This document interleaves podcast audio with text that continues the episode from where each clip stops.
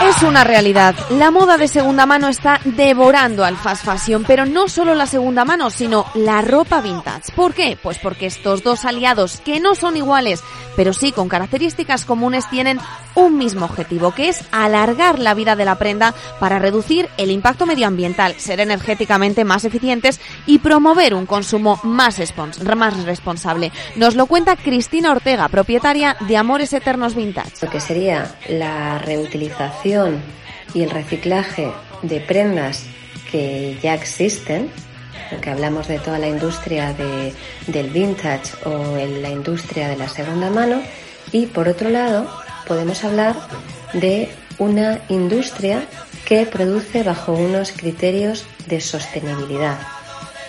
Eh, serían eh, esas empresas que eh, son conscientes de los daños que pueden causar al medio ambiente pero si llevamos a examen la reutilización de la ropa, ¿qué diferencia hay entre segunda mano y término vintage? La segunda mano se compone de prendas que ya fueron usadas por una persona durante un tiempo, es decir, se les está dando otra oportunidad. ¿Y a qué llamamos vintage? Pues a esa ropa que tiene más de 40 años pero menos de 60. Eso sí, simboliza la antigüedad y por eso quizás son un poquito más caras. Dentro de la industria textil, que es la segunda más contaminante del planeta, ya hay empresas que son conscientes y están cambiando la clave dónde está en la manera de producir. Eh, son conscientes de los daños que pueden causar al medio ambiente y eh, el tema del consumo masivo que, tenemos en la actualidad con el fast fashion y deciden eh, tomar conciencia y producir de otra manera.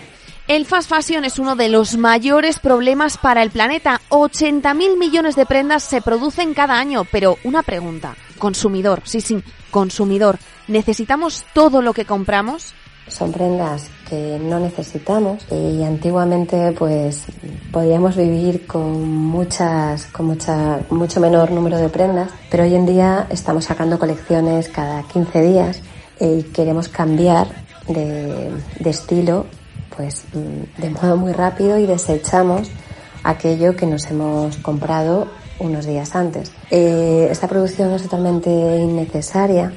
Se espera que la ropa de segunda mano represente el 27% de la moda que consume el comprador promedio en 2023. Un respeto eh, en, la, en, la, producción y que se utilicen materiales reciclables y que no se consuma tanta energía, eh, las industrias tendrán que producir para venderle a ese consumidor. Si el consumidor rechaza productos que están hechos de una manera que no es sostenible, a la industria tampoco le quedará eh, otro remedio que producir de otra manera. O sea, de hecho vemos que poco a poco son muchas las marcas tradicionales del fast fashion que se unen la generación Z ahora mismo es una de las que más demanda ropa de segunda mano y ahora que vienen las navidades, las fiestas y siempre nos gusta comprarnos ese traje a estrenar para cenar y empezar con buen pie el próximo año. Yo creo que acabamos mejor el 2022 si este año tiramos de un look que ya esté en nuestro armario porque no es por nada, pero habrá que empezar el 2023